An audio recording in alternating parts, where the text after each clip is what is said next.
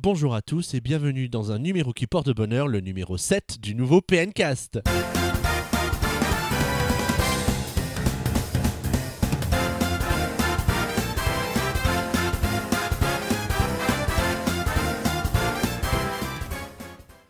On est ravi de vous retrouver pour un nouveau PNcast. Je suis en compagnie de Boris. Bonjour Boris. Salut Xavier, bonjour à tous. Comment tu vas?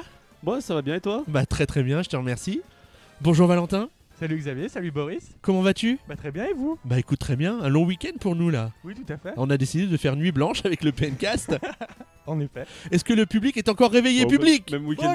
bienvenue Vous avez donc tous reconnu la voix de Michael. Salut Michael. Salut Xavier, ça va bien? Bah ça va très bien et toi? Oui, oui, super. euh, long week-end, même si moi je travaille demain matin, mais c'est pas grave. Oh mon pauvre, on n'était pas au courant. C'est pas grave, ça pose aucun problème. Bon bah t'as signé, c'est pour en Ce- chier. Ce, genre de phrase, c'est comme tirer la boule noire à Motus, tu vois. Au sommaire de ce septième PNcast, une première partie consacrée au sondage et à l'avis des auditeurs par rapport au débat du précédent numéro.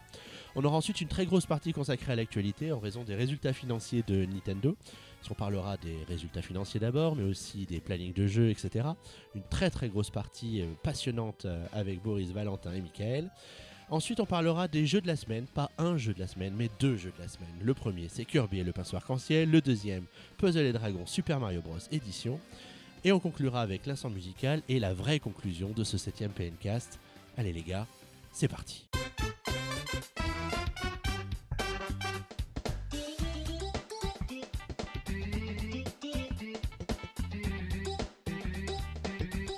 Dans le cadre du précédent PNcast, on a longuement parlé du nouveau DLC proposé pour Mario Kart 8, qui se composait certes du DLC Animal Crossing, mais aussi du pack 200 cm3, annoncé quelques jours plus tôt par Nintendo seulement.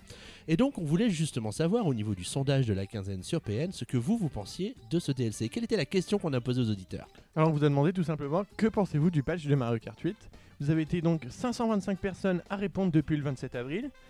Et à 50%, vous nous avez dit le mode 200 cm3 est une excellente surprise. C'est un peu le ressenti qu'on avait ici. hein, c'est, on Oui, était tout à fait. très très très content d'avoir la, la possibilité de redécouvrir le jeu avec un, un mode beaucoup plus rapide que, le, que les précédents. Et tout et ça du coup, gratuitement en plus. Tout ça oui, gratuitement, tout ça en gratuitement, plus. oui. C'est peut-être là qu'elle est effectivement la surprise pour les internautes, c'est que même ceux qui n'ont pas acheté les, les deux DLC euh, De Mario Kart 8. de Mario Kart 8 peuvent profiter de ce mode 200 cc. Oui, en effet. Ensuite, à 29%, vous nous avez dit le DLC Animal Crossing est formidable.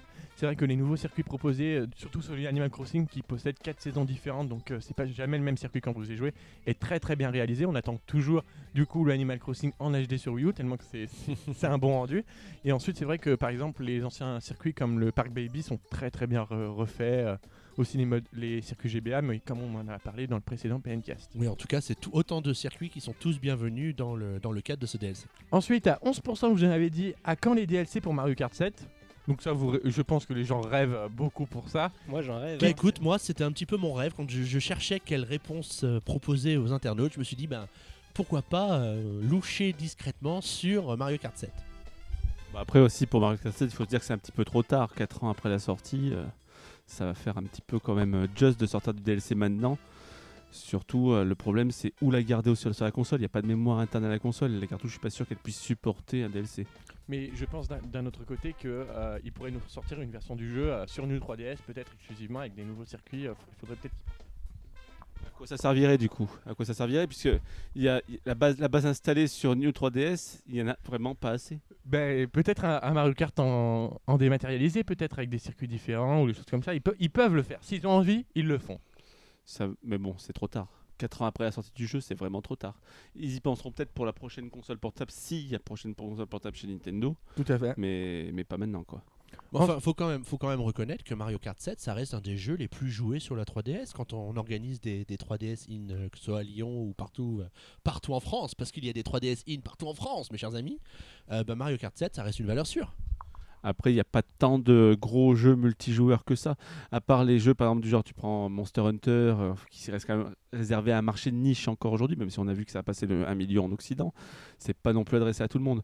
Au final, quand, euh, on, quand on voit qu'au final, pratiquement personne joue à Mario Tennis ou à Mario Golf, il reste Mario Kart en fait. Il y a vraiment peu de jeux qui peuvent fédérer. Avec peut-être même maintenant Smash Bros, on va dire, il reste peu de jeux qui peuvent fédérer autant de monde autour d'un même jeu. Sur 3DS, Mais- surtout, euh, plus, Comme plus je- sur 3DS, effectivement. Comme je dis, avoir une politique de DLC sur un jeu comme Mario Kart 7 4 ans après sa sortie, C'est un peu On tard, y oui, voit- effectivement. Ouais, on n'y voit pas trop l'utilité en fait. Bref, ça fait du bien de rêver. Exactement. Est-ce qu'il y avait d'autres réponses qui ont été euh, choisies par les internautes? Alors euh, oui, il y a eu 8% qui ont répondu qu'ils n'avaient pas Mario Kart, donc euh, qui est relativement rare vu le parc installé de Wii U et le nombre de jeux vendus. Oui, euh, rappelons-le qu'il y a eu 5 millions de, plus de 5 millions de Mario Kart vendus. Oui, pour, ça fait, euh, bah, ça, ça pour, fait euh, 5 millions et demi pour 9 millions et demi de consoles, donc ça fait un ratio de 1 pour 2. c'est pas mal. Très très bien, oui, Pas effectivement. mal, pas mal. Ensuite, Et enfin, il y a 2%, 2% qui ne sont pas du tout intéressés par ces ajouts. Voilà, c'est 2% des mots j'aime rien. Voilà, c'est ça. C'est les gens pas contents. Bon, en tout cas, dans les commentaires qu'on a pu recueillir au sujet du, du PNcast, on a Diablesse qui nous dit qu'elle a beaucoup aimé le pack DLC Mario Kart 8 avec les deux nouvelles coupes et surtout les personnages d'Animal Crossing. Et elle a trouvé le mode 200cc assez dur, surtout en moto pour prendre des virages, parce que c'est vrai que les virages dans le mode 200cc, euh, Bonjour faut les quand murs. même. Faut, bonjour les murs, voilà, c'est bonjour le mur, voilà, Oui, c'est exactement ça, effectivement. à chaque recoin. Euh, surtout quand on n'a pas joué depuis longtemps, depuis la sortie du jeu. Après, euh, il faut voir qu'il faut bien penser pour le mode 200 à changer un peu ses habitudes parce que c'est vrai que dans ce Mario Kart 8, il y a un petit peu la la- l'aspérité de devoir jouer dans les modes traditionnels avec un personnage lourd et gros, hein, alors que d'habitude on privilégie un Toad ou un Yoshi. Là, plus tu auras, de, vitesse de pointe et moins d'accélération, mieux tu étais en 100, en 100 ou 150. Là, il faut revenir un peu en arrière, penser plus tenue de route, penser plus accélération plus que vitesse, parce qu'au final, la vitesse, tu l'as quoi qu'il arrive avec le mode 200. Et penser aussi surtout maniabilité. C'est ça les trois, les trois points qu'il faut vraiment penser, plus que justement la vitesse de pointe, qui ne sert pas à grand chose au final, parce que c'est carrément de l'acharnement. Là, c'est vraiment du, du jeu en petit troupeau, c'est-à-dire il n'y a vraiment pas de grands étirements entre le premier et le dernier, c'est vraiment très serré, c'est un peloton. Et là, euh, tu prends beaucoup d'items, tu te prends beaucoup euh, de choses, donc tu n'as pas besoin d'avoir une vitesse de pointe forte, puisque tu vas forcément t'arrêter à un moment donné. Merci pour ces conseils, euh, mon cher Boris. Ensuite, on pourrait peut-être partir sur l'avis de Nintendo Man 40 qui a dit qu'il était lui aussi très ravi de ce nouveau pack de DLC avec le mode 200 cm3 qui est pour lui une très bonne surprise. Il dit pour lui que c'est un très bon moyen de patienter en attendant F0. Il a d'ailleurs pensé à Boris en, en disant cela euh, parce que tout le monde sait que Boris attend impatiemment un nouveau F0 sur Wii U euh, sur une prochaine console. Surtout qu'ils me cherchent là avec un deuxième circuit F0, là je crois qu'ils m'en veulent. Là. Il est aussi content euh, que Nintendo propose euh, davantage de fonctions pour son jeu Mario Kart 8, surtout avec les amiibo euh, pour les costumes. Enfin, il y a Guillaume, notre community, community manager. Donc euh, lui, euh, finalement, il vient contrebalancer tout ça parce que il pense qu'il jouera rarement au mode 200cc parce que il n'a même pas les 3 étoiles dans le mode 150. Par contre, le circuit euh, Park Baby, pour lui, est Bah oui, c'était déjà une boucherie sur GameCube et là c'est de nouveau une boucherie sur la Wii U. Hein. Oui, c'est c'est exactement ça, oui. Bon, voilà ce qu'on pouvait dire par rapport au, au- au- au sondage de la, de la quinzaine écoulée. Euh, je vous propose de passer à l'actu de la semaine. Oui, allons-y. Allez, c'est parti.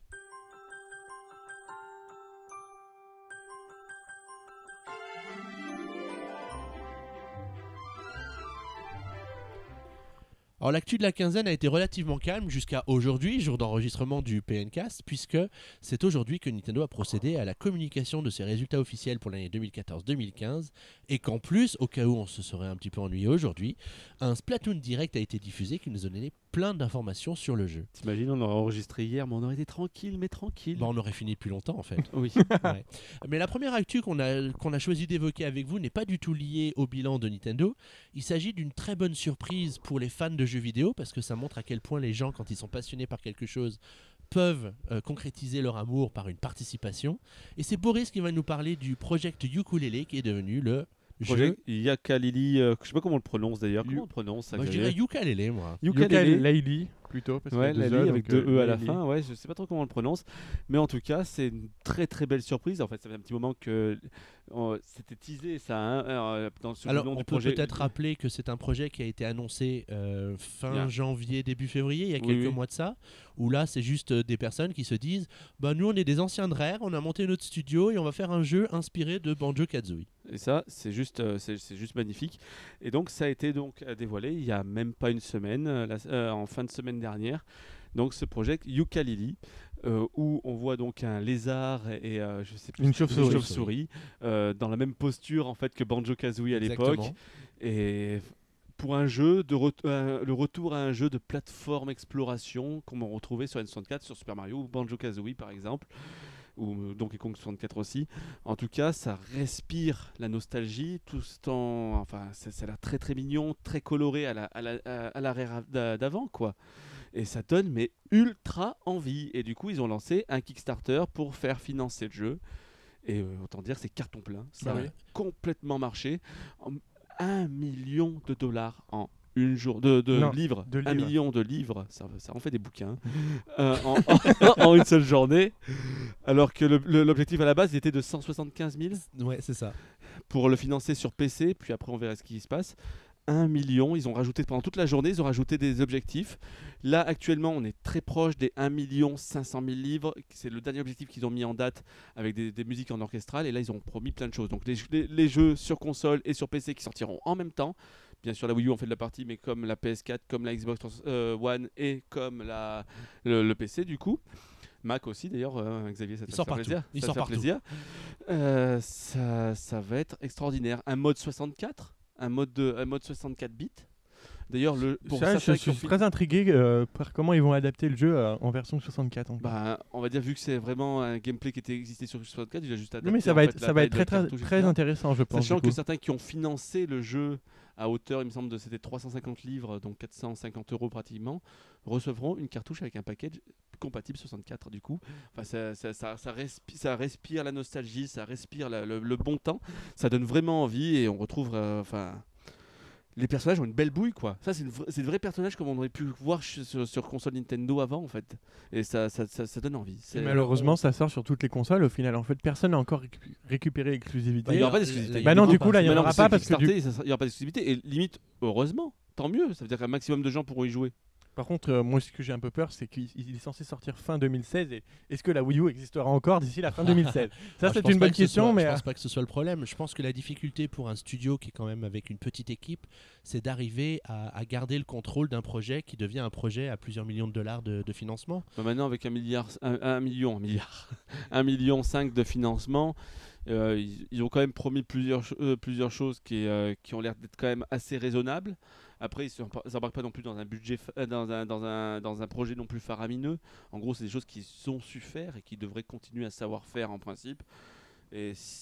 S'ils s'en tiennent bien, il n'y a pas de raison qu'on soit déçu. Malgré qu'il faut toujours faire attention à Kickstarter, c'est vrai que à trop vouloir faire dans le nostalgique, parfois tu peux décevoir parce que du coup, bah, ça manque de modernité.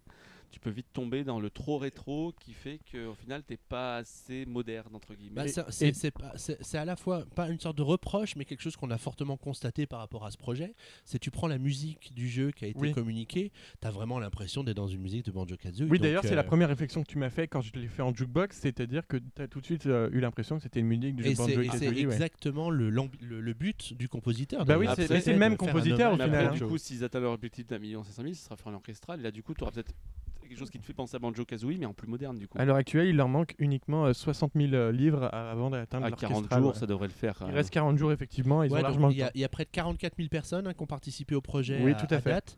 On peut préciser que c'est le jeu qui a atteint le plus rapidement le, le seuil du million de, dollars de, de En financement. 24 heures, oui, Il pratiquement. faut dire que la campagne était euh, savamment, savamment orchestrée Très, très de leur part hein, depuis le mois de janvier jusqu'à Et- la- jusqu'au et- lancement du et- Kickstarter, c'était bien vu. Et c'est pas les derniers des branquignoles qui ont fait ça, quoi. Veut dire, c'est ça, ça, ça- ça reste quand même une équipe quand même qui est assez, qui est assez magistrale et ça donne, mais voilà, ça donne envie, quoi. Veut dire, on cherche, nous, on cherche le successeur Mario Galaxy euh, qu'on n'a pas eu. euh, dire, pourquoi pas Ça devrait être, ça se trouve le vrai seul jeu de plateforme 3D sur Wii. U, Mais final, hein. ça prouve une chose, c'est que les gens veulent encore de la plateforme 3D euh, à l'ancienne, on pourrait dire, parce que sur, excusez-moi, mais sur PlayStation 4 Non. ou Xbox One, c'est pas ce qu'on a non plus euh, de partout. hein. Je pense que les gens, surtout, enfin, les- parce que à mon avis, hein, les 44 000, c'est beaucoup de, de trentenaires, quarantenaires, un peu Oui, qui, ont sont fans de Banjo et Kazooie, qui, sortis euh, qui ont connu 64. l'époque 64 et l'époque rare, c'est plus des fans de rare et qui ont plus envie de retrouver le rare d'avant rachat Oui. chez Microsoft et en tout cas vrai. les têtes pensantes et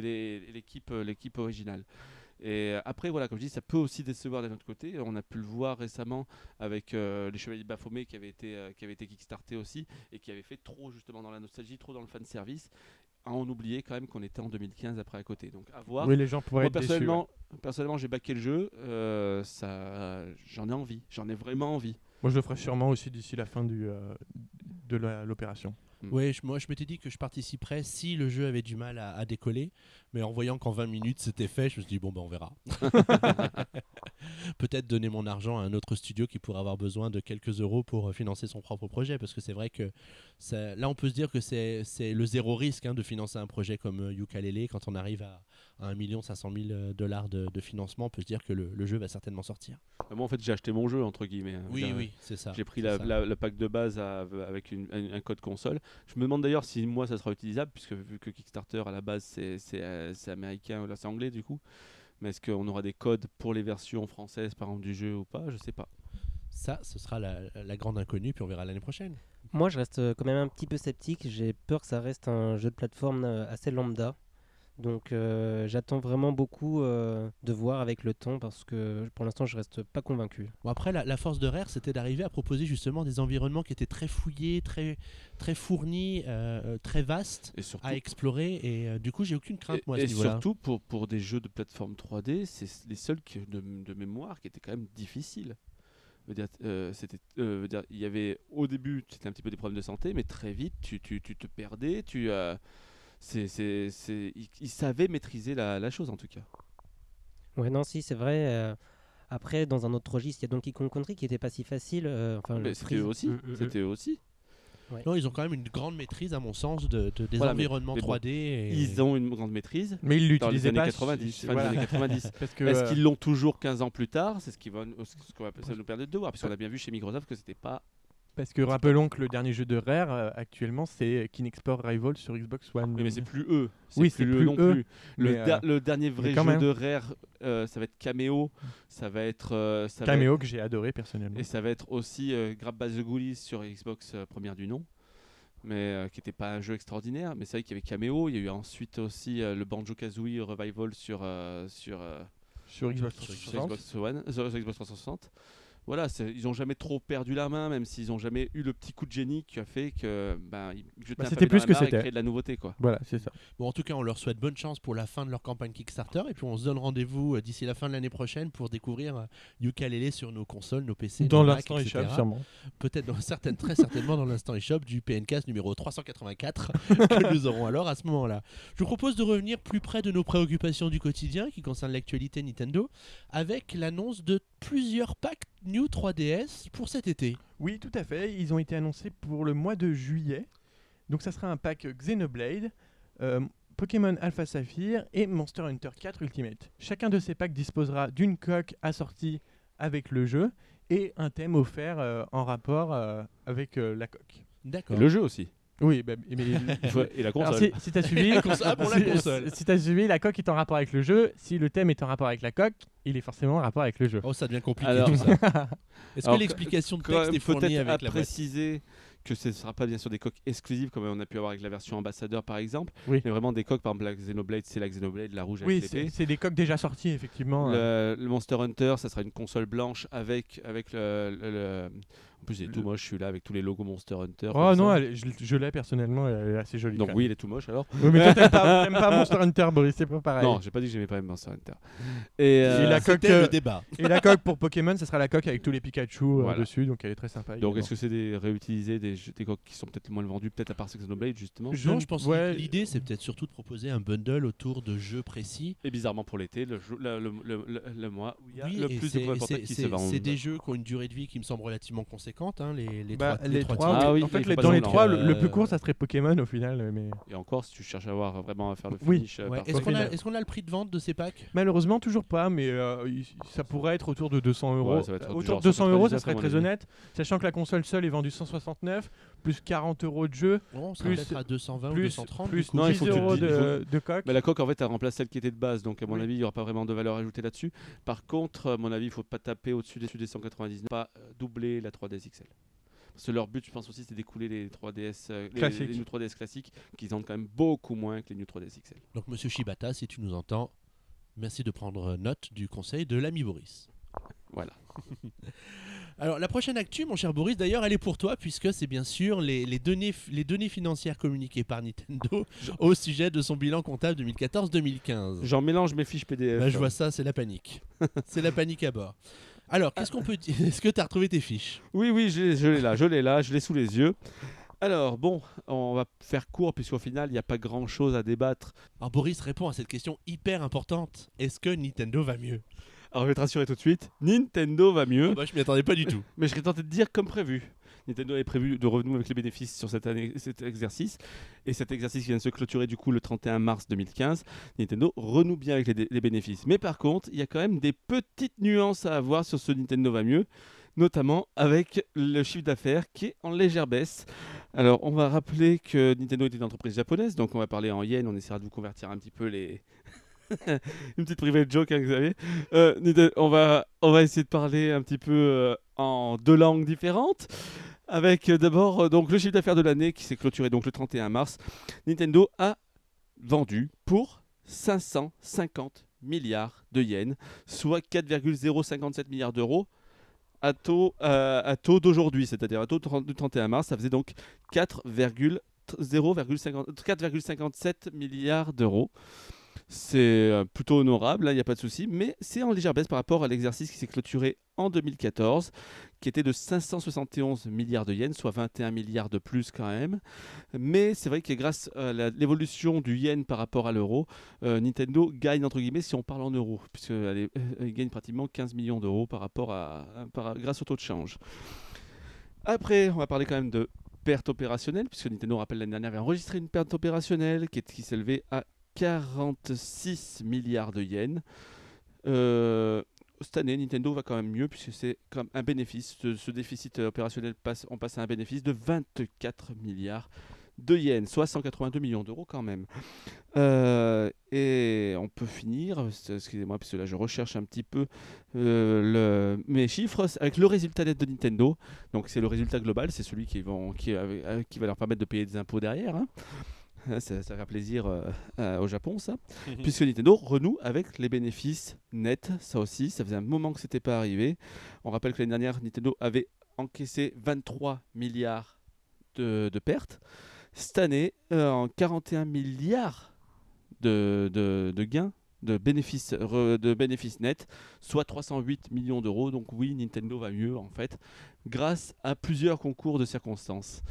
Euh, donc euh, Xavier, tu peux peut-être te dire un petit peu, à ton avis, qu'est-ce que Nintendo a, euh, a fait pour revenir un petit peu avec Ah les bah, bénéfices c'est le carton absolu de la Wii U, à mon sens. C'est ça qui a, qui a tout changé, on est bien d'accord. Ah oui, j'ai senti venir ça. C'est ça qui a tout changé, mais non, on va, on va quand même expliquer ça par euh, Nintendo qui a fait beaucoup moins d'investissements que les autres années, notamment avec, en- en- avec l'arrivée enfin de son nouveau bâtiment à Kyoto qui aura coûté quand même beaucoup d'argent en construction. Il est achevé, ils ont pu emménager dedans. Du coup, bah, c'est quand même un énorme coût en moins. Après, Nintendo a quand même vendu beaucoup de jeux cette année, ça on le verra tout à l'heure, et surtout beaucoup de jeux qui leur appartient euh, à des millions et millions d'exemplaires. On le verra par exemple pour Mario Kart 8. Et enfin, Nintendo aussi a eu quelques succès quand même assez euh, honorables, comme les Amiibo. Les Amiibo qui se vendent comme des petits pains et qui rapportent beaucoup d'argent à Nintendo. On peut parler aussi des coques, des coques pour, les New 3DS qui se vendent très très bien. Donc tous ceux qui coûtent peanuts à fabriquer leur apportent beaucoup beaucoup d'argent. Et à côté de ça, et en plus il y a des petits concours de circonstances. Quand par exemple la 3DS va mal, on sort un nouveau modèle avec les New 3DS et c'est encore un raz de marée. On le voit notamment en Occident, ça a permis quand même de bien relancer la 3DS en Occident.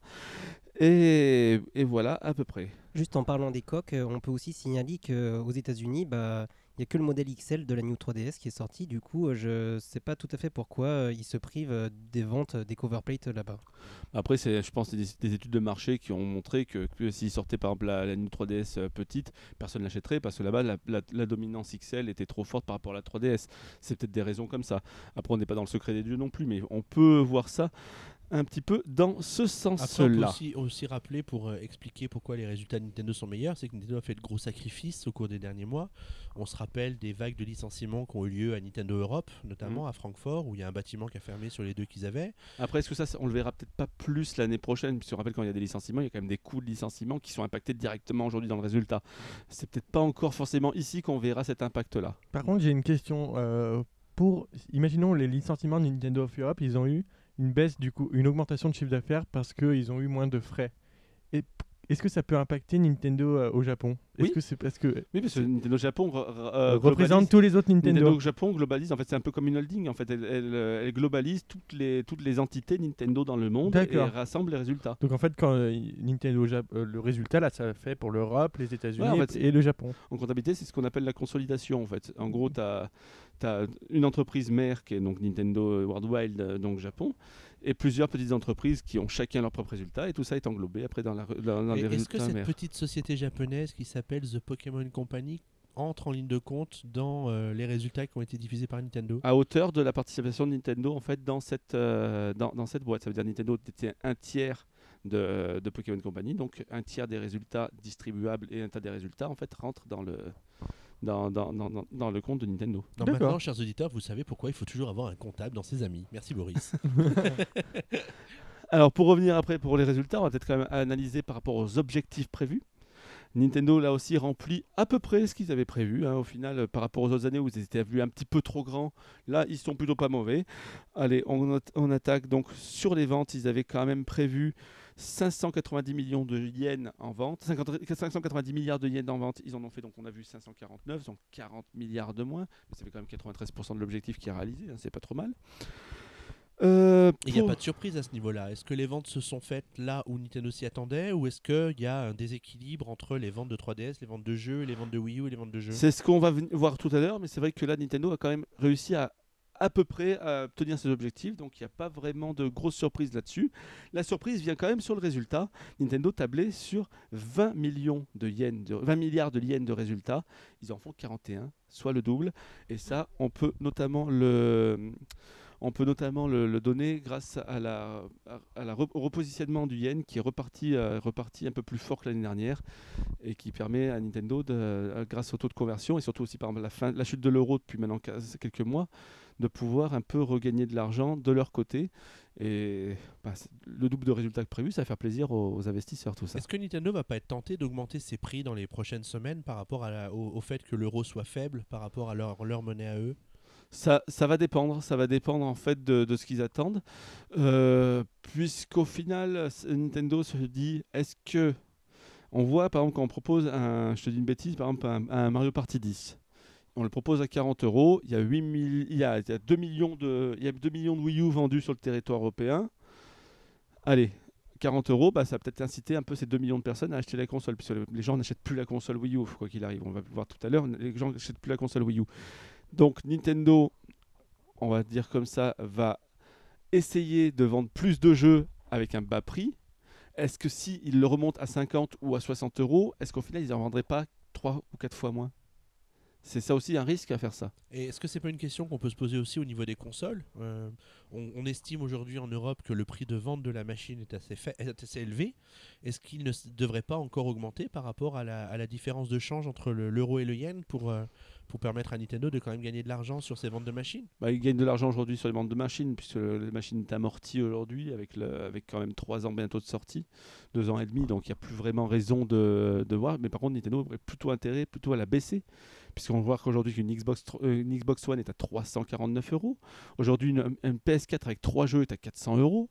Euh, on, est, euh, on est quand même... euh, on est quand même sur une tendance où les deux concurrentes qui sont très très fortes est en train de se rapprocher du tarif de Nintendo, qui devrait peut-être se rapprocher à Noël de ce tarif, parce que Microsoft est en train d'enchaîner les baisses de prix. Et on verra que s'il rejoint, rejoint la Wii U, bah, il n'y aura plus vraiment photo, on va dire, pour la pauvre petite Wii U. Euh, La Wii U devrait être aujourd'hui à 100 voire 150 euros de moins facilement si elle voulait encore. Mais heureusement que Nintendo avait quand même réfléchi un petit peu. On peut voir aujourd'hui que le pack euh, Smash Bros est à un, un pack Smash Bros. On peut le trouver à 200 210 euros. Et encore, il commence de plus en plus à être. euh, euh, Oui. et encore, il, il commence à être de plus en plus difficile à trouver dans les magasins. Donc, euh, il il est probable qu'avec l'arrivée du pack Splatoon qui commence à arrêter, euh, ils, ils mettent généralement pas, pas beaucoup de packs sur le marché. Ils préfèrent. Oui, les, les- les- les détaillants ne veulent pas beaucoup de packs de Wii U, ils en vendent pas. Bah oui, Ça fait de la place en trop dans les, dans les étals, ils en veulent pas. Et puis il est assez, euh, assez conséquent, hein, le pack Wii U il prend de la place, donc euh, si t'arrives pas à le vendre derrière... Oh, t'inquiète pas, le pack Xbox One, lui, il en prend de la place.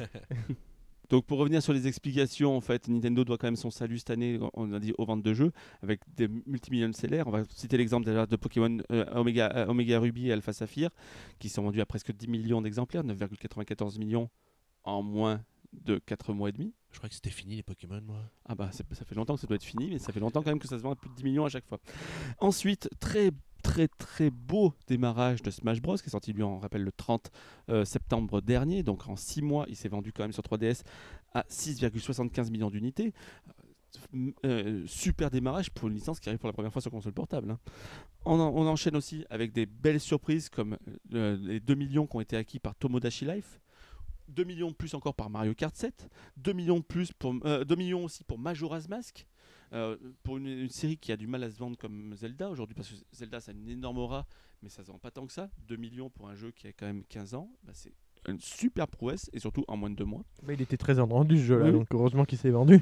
Côté Wii U, si la console se vend pas, les jeux se vendent. On va le dire quand même 5,11 millions de Mario Kart 8 pour 9,5 millions de Wii U sur le marché. 60% de parcs installés qui sont possèdent de Mario, c'est incroyable pour un jeu qui n'est pas vendu en pack entre guillemets parce qu'il y a eu des packs Mario Kart 8 mais il y en a eu 4 qui sont vendus donc c'est pas non plus euh, c'est pas non plus euh, ça qui a fait que le, le jeu a atteint 5 millions 11 à côté de ça Smash mais Bros- qu'est-ce que tu racontes? Tu te fous de moi, c'est le pack le plus vendu mais- depuis qu'il est sorti. Il y, a- que ce pack qui se vend, Boris. Je suis, je suis d'accord, mais c'est pas à cause du pack. Excuse-moi, pas- c'est pas le pack le Nintendo Land qui se vend aujourd'hui. C'est le- le pack Mario Kart 8. Ok, avant, avant la sortie de Mario Kart, on a déjà 6 millions de Wii U.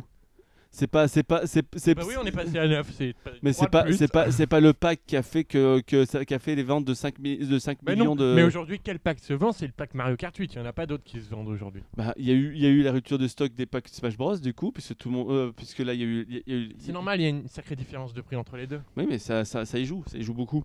Ensuite, derrière, tu as quand même 3,6 millions de Smash Bros. Wii U vendus aussi, 30% de, 30% de part de marché pour, pour Smash Bros. C'est très très bon. Par contre, là, il y a un petit X, c'est au niveau des consoles, forcément.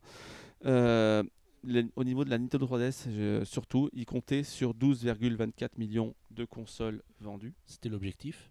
Et ils en ont vendu 8,73. Malgré l'arrivée de la New 3DS. Grâce surtout, parce qu'ils en étaient très très loin avant la sortie de la New 3DS. Ah, tu- est-ce que, est-ce que du coup tu penses que la sortie de la New 3DS euh, ou de la 3DS XL c'est un, c'est Un canot de placebo. sauvetage. C'est un placebo. Il fallait faire quelque chose pour éviter une situation catastrophique. Bon, il quoi. était prévu parce qu'il a fallu la développer aussi. On a vu qu'il y a quand même un nouveau, un nouveau pros, il y a, donc il y, a, eu- il y a eu quand même, il y a eu quand même du développement dessus. Ils n'ont pas dû la faire en trois jours, quoi.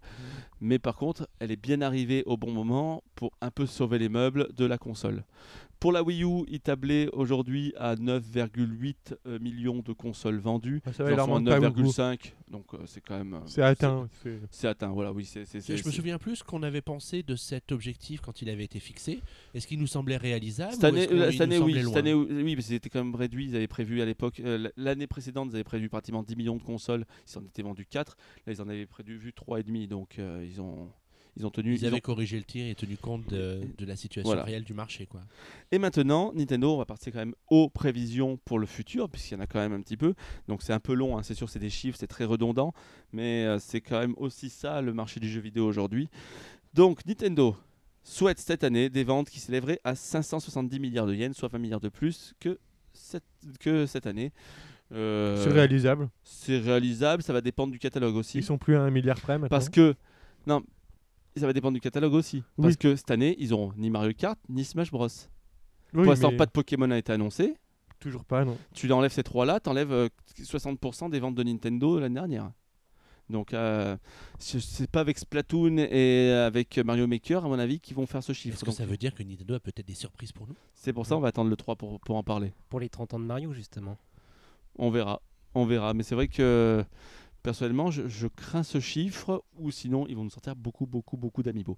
Mais et en nombre pour pouvoir justement faire du chiffre d'affaires parce qu'ils en sortent 300. euh, C'est ça. ça, ça, c'est- ça va être peanuts. Les bénéfices, ils misent sur 50 milliards de yens, soit 10 milliards de plus. Donc euh, on se dit s'ils augmentent un petit peu le chiffre d'affaires, ils peuvent réaliser euh, Oui, tout à fait. ils peuvent réaliser ce chiffre. Et un résultat net à 35 milliards, donc légèrement en baisse. Donc il tape peut-être sur une revalorisation du yen par rapport au dollar, puisqu'on rappelle que aussi c'est une des grandes causes de, cette, de ce gain de, de revenus. Donc on vous a dit donc le- l'euro qui baisse face au dollar et le yen également qui baisse face au dollar. C'est euh, c'est- une des grosses grosses causes. Donc voilà, donc c'est des chiffres réalisables. Maintenant, il va falloir que Nintendo vende des consoles et surtout Nintendo vende des jeux. Et c'est vrai que vu le catalogue actuel, euh, personnellement, je vois pas le méga million de seller qui est potentiel pour l'instant. Il Je ne pense qu'il n'y en a pas pour le moment. Faut, Parce Bah, être honnête. Peut-être qu'on peut demander à Michael de nous parler du planning 3DS et Wii U, puisqu'il a été communiqué par Nintendo, au moins pour ce que Nintendo a bien voulu nous communiquer euh, aujourd'hui pour les, les sorties de l'année 2015-2016. Euh, alors, qu'est-ce que Nintendo a dans sa besace pour nous euh, pour le moment? Alors au niveau de la Nintendo 3DS, euh, donc euh, à l'heure où vous écouterez euh, cette émission, il y aura déjà Puzzle and Dragon Z et Puzzle and Dragon Super Mario Bros Edition qui sera sorti. Euh, probablement Codename Steam, donc attendu pour le 15 mai. Enfin, nous avons Fossil Fighter Frontier qui est un succès euh, relatif euh, outre-Atlantique. enfin, les grosses annonces, on a Animal Crossing Happy Home Designer, donc euh, pour toi euh, Valentin. qui est peut-être la licence. euh, Qui d'ailleurs euh, va faire vendre en plus d- des amiibo, vu qu'il y aura les cartes amiibo, donc ils vont faire encore plus de Par chiffre d'affaires ça sur va dépendre de comment ils vont les vendre. Oui, tout à fait. Parce que par exemple, les, les, les, les cartes euh, Kid Icarus, ça n'a pas marché. Ah non, pas du tout, parce que de toute façon, ça servait à, ça servait à rien, et pour ce jeu-là, ça, ça sert C'est ça qui grandement. fait peur parce que le problème, c'est s'ils le vendent en version Panini, ça risque d'être très très injuste. si Tu as un jeu que tu peux pas y jouer avec. Tout à fait. Si tu n'arrives pas à trouver les cartes euh, nulle part. Et euh, ben, on va se battre. Ça sera la seule solution. Oh, j'en ai marre de me battre pour les Amiibo déjà, moi. D'ailleurs, t'as pas un petit message personnel à passer. Non, non, non. Amiibo Gate. Euh, Après, on attend donc euh, Fire Emblem If euh, pour 2016. Euh, et on retrouve encore Dr Kawashima qui avait été repoussé maintes et maintes Bah, fois. celui-là, on l'avait perdu de vue depuis deux ans, quoi. Enfin, je dire, vous l'ai euh, dit à Nintendo of Europe, il a effacé la ROM sans faire exprès. C'est pour ça qu'il ne le sort pas. Il- ils, ils sont en train de le refaire, C'est incroyable qu'ils nous sortent ce jeu trois ans après sa sortie initiale. C'est du grand délire. Genre, on sait pas quoi mettre, on met celui-là. Surtout qu'il paraît vraiment très très vite quand même ce pauvre planning 3DS. hein. Dès qu'on aura passé euh, euh, Codename Steam. euh, C'est pour ça que, espérons, euh, généralement, tu dis généra- Généralement, tu dis qu'à l'E3, il n'y a pas d'annonce de jeu 3DS, donc c'est vrai que. deux trois comme ça. oui, mais il n'y en a pas, énormément.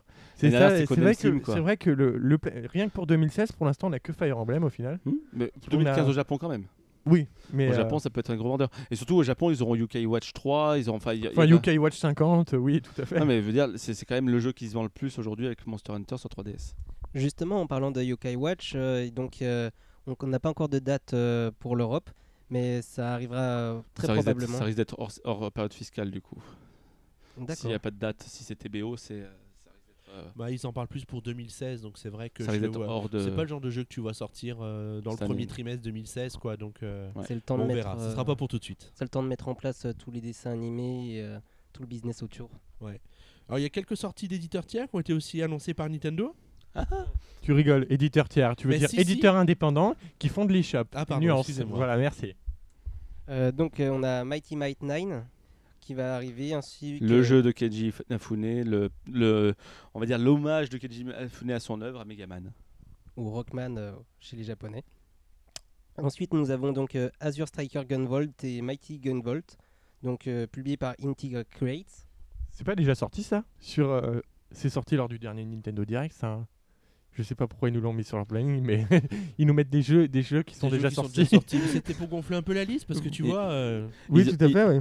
Ils ont quand même mis dans leur liste quand même les ressorties 3D des jeux de Sega Mega Drive quand même. hein. Et ils sont allés les chercher loin. Oui, tout à fait. Mais là, C'est vraiment juste pour, c'est vraiment, c'est- là c'est vraiment de la maintenance artificielle. hein. C'est des soins palliatifs qui lui font Bon, en la tout pauvre cas, 3DS. pour toi, hein. Boris, il y aura l'Echo Jurassic World hein, euh, par la Mais Warner. pas sur euh, 3DS, c'est pas sur 3DS, c'est pas sur Wii U. Si, si, sur la 3DS. Si, sur 3DS. Non, mais pas sur la 3DS, moi je le prendrais. Ah, Ah. pardon. Tiens, bah si on parlait de Wii U un peu. Bah voilà, donc euh, maintenant on va parler de la Wii U. Il y aura donc normalement Kirby le pinceau arc-en-ciel qui, Qui est sorti, qui est, qui est déjà sorti, sorti. On, on va en parler tout à l'heure d'ailleurs. Donc, euh, donc vous pouvez lire le test sur notre site fait par donc euh, Boris. On a le Splatoon pour le 29 mai. Il y a le Yoshi Woolly's World que j'attends euh, avec euh, Une Inquiétude. grande impatience, ça se sent en Inquiétude. tout cas. Avec inquiétude, mais bon, ça donnait envie quand même. c'est ça, C'est le 26 juin. 26 juin avec son amiibo euh, peluche. Ses amis beaux peluches. Tout à fait. Qu'on ne trouvera pas. Voilà. Pardon. Enfin, on aura Mario Maker qui je pense sera assez sympa. Qui arrivera à la rentrée en septembre. Bah, il va ouvrir les festivités des 30 ans de Mario, hein, celui-là. Euh, Star Fox pour 2015. Toujours prévu pour 2015. hein, ça- On attend de le voir pour la première fois le 3 sûrement. Bah, Mais oui, si, C'est une très très bonne nouvelle, surtout qu'ils attendent le 3. si ce jeu ne sort pas en 2015, je suis quand même très inquiet pour la, la carrière de la Wii U en fin d'année. hein. Xenoblade Chronicle X, donc euh, qui- a été bien préparé grâce à Xenoblade euh, 3D sur 3DS. et qui, s- et qui sera un petit peu le pendant de, de, Bay- de Bayonetta l'année dernière, on va dire la, la, la caution gamer de, de la Wii U à Noël. Mais il met un certain temps quand même à sortir ce jeu. Ça fait longtemps Il faut qu'on nous en traduire. parle. Il faut le Il faut le traduire. traduire et il a pas l'air d'être Il, prêt. s- hein. il sort juste maintenant au Japon. Il sort juste maintenant au Japon, mais aux États-Unis, il n'y a toujours pas de version anglaise, il n'y a toujours pas de date pour les États-Unis. Alors qu'ils nous ont fait exprès un Nintendo Direct spécial au jeu, juste pour présenter le jeu. Il n'y a eu aucune date à part un vague 2015. Je pense que ce jeu ne sortira pas en Si, 2015. il sortira cette année. Il sortira cette année, ça va, arri- Je ça ne- va arriver. Je ne pense pas. Si tu verras. Ça, ça, ça, tu le sens. Non. Ils, ont, ils, ont, ils ont repoussé Zelda, c'est pour le mettre cette année. Euh, Sortira mais octobre, Xenoblade, c'est pas non comme- plus le comme- jeu comme qui. Bayo. Ça se vendra Mais pas comme comme Zelda. Comme Bayo, c'est la caution gamer d'une Non, année. euh, le costume gamer de l'année, ça sera le pauvre Devil Third bien pourri, tu vois. Mais c'est pas une caution gamer, ça, c'est une caution. euh, c'est ça n'a pas de nom. Mais par contre, le, le, le- C'était le débat. le, Xenoblade sortira cette année. Quoi qu'il arrive, tu verras, tu verras très bien. On aura une annonce en septembre avec un Nintendo Direct en septembre. Ah, voilà la date. De toute façon, il y a Valentin, il a jamais eu une seule date, hein, de toute façon. Donc Ouais. t'inquiète pas. Et voilà. Valentin, il a toujours tout. Quoi qu'il arrive, vous êtes sûr qu'il y aura l'inverse de ce que dit Valentin. Donc sortira cette année. On rappelle que Zelda devait sortir absolument en 2015. Enfin, il y a le jeu New Project Zero, aussi connu sous le nom de Fatal Frame, attendu donc euh, en 2015. Voilà, après, au niveau des éditeurs tiers, il n'y a pas grand chose à, à dire. Donc, euh, ça reste encore, ça en reste encore à part Lego, euh, Lego et ça reste encore que, que, que du. En euh, fait, euh, les, les- les deux seuls éditeurs tiers euh, connus, c'est Bandai Namco Games et Warner Bros. Sur Wii U. En fait, et Il y a- il y a- Ubisoft pour euh, pour Just Dance qui y aura cette année. Oui, sûrement. Et aussi, donc du coup, euh, ben, Guitar Hero, mon cher Xavier. Ah ouais, moi je suis super content de retrouver la franchise et je suis content du courage euh, d'Activision de, de sortir le, le jeu et les accessoires, sans doute en petite quantité, mais au moins de pas laisser les, les joueurs Wii U sur le carreau parce que c'est une console qui est familiale. Et je pense qu'ils sont conscients du potentiel du, du jeu sur cette plateforme. Et donc pour revenir, on est quand même encore à un mois de le 3, donc il y a encore des chances d'avoir quelques sortes, quelques jeux qui vont être annoncés pour qui sortiront sur ces consoles euh, de Nintendo. Mais pour l'instant, est-ce que vous voyez sur ces deux plannings un chiffre qui peut avoir l'aura d'un d'un Mario Kart, d'un Smash Bros ou d'un Pokémon Bah, à mon sens, il n'y a rien qui peut justifier le- les objectifs que s'est fixé Nintendo. Là-dedans, je vois pas de jeu qui va pouvoir se vendre à 3, 4, Mm. 5 millions d'exemplaires. Et pire, je ne vois pas de jeu qui peut vendre des consoles. Mais il faut quand même euh, se souvenir que Mario Kart, bon ok il est déjà vendu sur presque toutes les Wii U, mais Mario Kart et Super Smash Bros ça reste des longs sellers. Donc euh, faut prendre ça en compte aussi. Mais ils doubleront pas leurs leur, euh, leurs chiffres. Quoi qu'il arrive, si, si la console se vend à un million d'exemplaires en plus, ceux qui avaient déjà la console ne rachèteront- n'achèteront pas le jeu en plus, quoi qu'il arrive. Et ceux qui, euh, qui, ar- qui arrivent, bah, c'est peut-être eux qui vont faire augmenter les chiffres, mais ça doublera pas. La Wii U ne doublera pas. Malheureusement, c'est vrai que les jeux Nintendo sont des longs sellers, mais ils peuvent pas être plus vendus que ce que les- leur console. Et la Mm. Wii U étant à moins de 10 millions, euh, leur jeu dé- Sauf dépasseront Xavier la qui tri- achète les jeux en 3, exemplaires et les amiibo aussi. Seulement les amiibo. C'est son investissement pour sa retraite. Ensuite, on va peut-être passer. Alors au- la dernière, la dernière news dont on voulait parler, c'est une grosse annonce qui a été faite par Nintendo en association avec les studios Universal, qui concerne l'arrivée de Nintendo, non pas sur mobile, ça c'était dans le dernier euh, PNcast, mais l'arrivée de Nintendo dans les parcs d'attractions. Alors toi Boris qui est fan de Nintendo Land, j'imagine que ta joie a été particulièrement grande et euh, exclamative lorsque tu as pu découvrir cette info. I'm happy. non, plus Alors- sérieusement, plus sérieusement, si c'est une bonne nouvelle.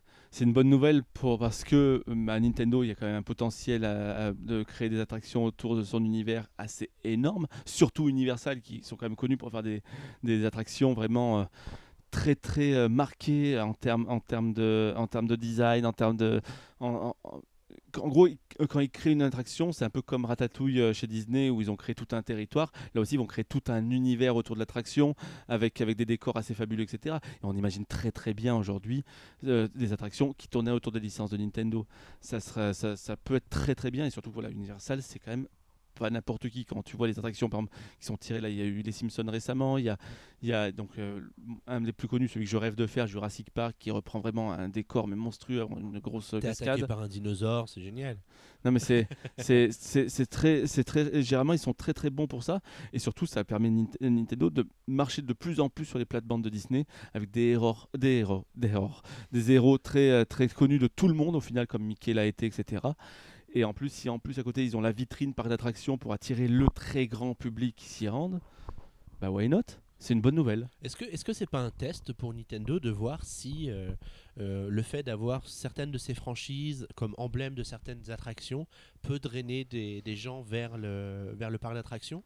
Pour eux-mêmes ouvrir un parc entièrement dédié à leur univers Non, parce que je pense que quand tu signes un partenariat de cette sorte, tu le signes sur un très long terme. Il veut dire, Universal n'a pas signé pour avoir une attraction qui va rester éphémère pendant trois ans et bye bye ciao quoi. Mais pourquoi pas à terme, par exemple, euh, justement au Japon ou, euh, aux États-Unis, pourquoi pas à terme, euh, Universal faire comme fait Disney aujourd'hui, faire un, un, un- parc, à- un parc à thème un- uniquement dédié à Nintendo. Alors pour la petite info, il y a actuellement 5 parcs à thème Universal dans le monde. Aucun en en Europe. Il n'y en, a- en aucun en Europe, mais il y en a eu un puisque Port Aventura, Aventura était un studio Universal, un, Universal pardon, un parc Universal. Euh, Il y en a deux qui sont actuellement en construction, dont un à, à Dubaï, hein, évidemment, Mm. Euh, sans doute juste à temps pour la Coupe du Monde de foot. Et puis il y a peut-être un projet en Inde euh, de parc, donc encore rien en Europe pour le moment, mais donc euh, nous il va falloir qu'on aille loin pour euh, pouvoir découvrir ces attractions dans quelques années, parce que le temps de les construire, euh, Oui. ce sera pas pour demain. Alors, Oh, une ça question peut aller que- très vite. hein, ça peut une aller très question vite. que j'ai envie de vous poser, c'est quel genre d'attraction vous, vous imagineriez euh, qui utiliserait les personnages de Nintendo? Bah, pourquoi pas un coaster Mario Kart ou un coaster euh, F0 par exemple. Mais plus Mario Kart, plus ça parle plus à beaucoup de monde, quoi. Pourquoi pas à côté de ça, qu'est-ce que qu'est-ce qu'on aurait comme. euh, Enfin, y a- c'est vrai que c'est dur de trouver en fait des attractions comme ça, des attractions pour enfants autour des Pokémon, des. euh, d- Le- le- le- comme le manoir hanté de Disney, une version Luigi's Mansion, ça pourrait être très très drôle, euh, très amusant. Voilà, ou des, ou, ou des choses comme ça, des choses familiales, parce que Nintendo c'est avant tout familial. Moi, Pourquoi pas des choses tournées très technologie aussi, du genre avec d'énormes écrans, des, enfin, un peu comme on ils ont fait Ratatouille justement chez Disney. Pourquoi pas? Après, euh, personnellement, là pour l'instant, il n'y a rien qui me vient vraiment à l'esprit, mais ça, ça peut vite venir. On sait qu'au justement au- euh, aux États-Unis, par exemple, si ça commence par les États-Unis et Universal Studios, ça va être du Mario, ça va être du Pokémon. Ça va peut-être être du Metroid aussi, ça, c'est une des grandes licences. Moi j'ai très envie de visiter le château de la princesse Peach comme on a le château de la Belle et Bois dormant à Disney personnellement. hein. Moi, je pense- je pense Moi, pas- j'aimerais bien euh, pouvoir manger des champignons. Espèce de drogué. Et voilà, au début, ça sera juste des, des- des attractions comme ça, mais pourquoi pas après derrière des quartiers à thème, justement, quartier, euh, le, le quartier euh, Place Delfino. Kingdom. Le, le quartier Ah, génial. Mieux que la HD, Xavier, plus besoin d'attendre le jeu. hein. Mais voilà. Ouais, Ouais, en tout cas, c'était vraiment une grosse annonce hein, de la, de une, une- enfin une grosse annonce, une annonce discrète mais efficace de la part de Nintendo et Universal. mais qui montre que euh, Nintendo essaie d'être de plus en plus transmédia et, trans, euh, et surtout essayer de s'ouvrir euh, vers, vers, vers d'autres publics. Après euh, Disney, il y a, euh, Dina, il y a, il y, a, il y, a, il y, a, deux mois et demi. Maintenant, les parcs d'attractions. euh, bientôt, on va nous annoncer des séries parce qu'on rappelle qu'il y avait la rumeur avec Netflix à l'époque qui a été Avec- maintenant. Et euh, aussi avec Sony par rapport au film Mario. euh. Voilà, donc pour, je veux dire, on sent Nintendo la volonté de maintenant de toucher plus de monde, et essayer de, eh ben, essayer de faire du Disney en fait, Ouais, et essayer d'être ils sont- présent sont- partout. Alors, ce qui est leur, leur intelligence, peut-être, c'est de se rendre compte qu'ils sont pas capables de le faire tout seuls Et de, et du coup de s'entourer des meilleurs dans chacune des spécialités pour ça. pouvoir réussir. c'est totalement ça. Et euh, ils ont sans doute pas la force de frappe d'un Disney pour pouvoir le faire euh, en toute indépendance tout seul, mais du coup ils s'entourent des meilleurs pour y arriver. Donc on leur souhaite ça. beaucoup de succès. Voilà, oui, c'est ce qu'on va leur souhaiter du coup. hein. Alors, outre les annonces de Nintendo liées à ses résultats financiers ou à l'ouverture d'attractions Nintendo dans les parcs Universal, Nintendo Europe, enfin non, Nintendo en général, je sais pas pourquoi je veux le restreindre à l'Europe, mais un Splatoon Direct a été diffusé aujourd'hui partout sur Terre pour nous permettre de découvrir plus en détail le contenu de Splatoon. Alors, Valentin, qu'est-ce qu'on nous a raconté aujourd'hui? Eh bien, euh, tout simplement, on nous a très très très bien présenté le jeu Splatoon et ce, qui sera euh, dans le futur. Parce que c'est-à-dire qu'on nous a présenté les, vraiment les différents modes de jeu euh, qui seront proposés dans, dans Splatoon. Donc, on nous a tout d'abord montré vraiment chaque arme, les différents types d'armes, les différents types de personnalisation des personnages, les différents modes de multijoueur. Parce que, comme on le sait, le, jeu est très orienté multijoueur vu que.